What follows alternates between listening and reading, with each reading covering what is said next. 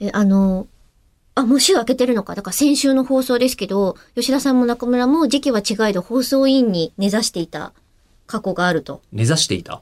目指していたと根ざしていたってだいぶ違いますけ ど。根付いていた。根付いて いたと。いううん過去があったけど、ディレクターの石川さんも放送委員会に入ろうとして入れなかったっていう。そうなんだね。いやでもさ、そんなことは委員まああ会るかで入れないってあるんですかあったよ。あった小学校の時のやつですけど。どういうことまあ、定員があるからね。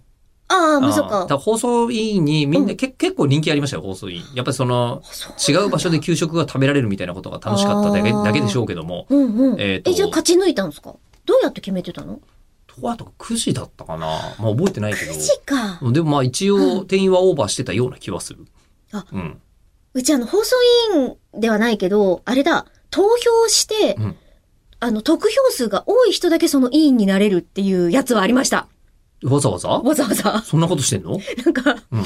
それこそ期間限定の修学旅行とか、そういうこう、あー学生たちの、生徒たちの力を合わせて、ああ。やりましょう。うみたいな、その、あーあったな。そういえば学学年旅行委員会みたいなのあったあ、な。そうそうそうそう、あーそういうやれはあつっ。たな。で、立候補して、うんうんで、じゃあ誰に率いてほしいか、みたいな、うんうんなうんんかちっちゃい生徒会うん。選挙、うんみたいなのがありましたね。だから、あれで選ばれないけど、結局旅行に行くっていうメンバーが気まずかろうなーって思ってた。うーん。あれさ、あの、今、それで、突然プナンのことを思い出したん だけはい、どうぞ。ど、うん、かあしいれさ、プナンってないのよ、そういうの。選挙は選挙っていうか、誰係、誰がリーダーになるかって、リーダーっていないんだけど、あーまあ、うんビッグマンって最低者みたいな人たちがいるんですけど、その人たちを別に選挙で選んだりもしなくて、最低者自体は何雰囲気で決まるの。雰囲気雰囲気。一番気前のいい人っていう。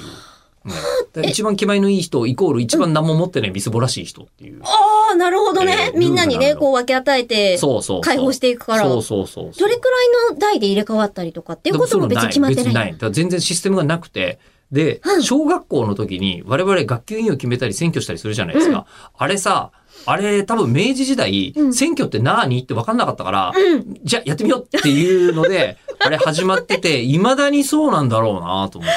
そうだから我々意外とすんなり大人になったら選挙できますけど、うん。あれ多分生徒会とかやってっからだなっていうことに、今、あーふと思い至った。。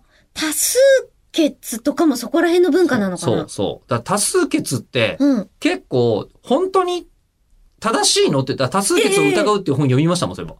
いや、だって、全然少数派が負正しけるっていうのが時におかしいよね。そうそう正しい時もあるんだよっていうことを考えると。何を正しいとするかだけど。そうなのよ。多数決は議論とセットじゃなきゃいけないみたいな当然のことがあるんですけそど、うだよねえプラン急にやるよねプランそもそも議論しねえからな、というのもちょっと思った。議論って疑うべき。文化が雑談が正しい違うとすげえわ。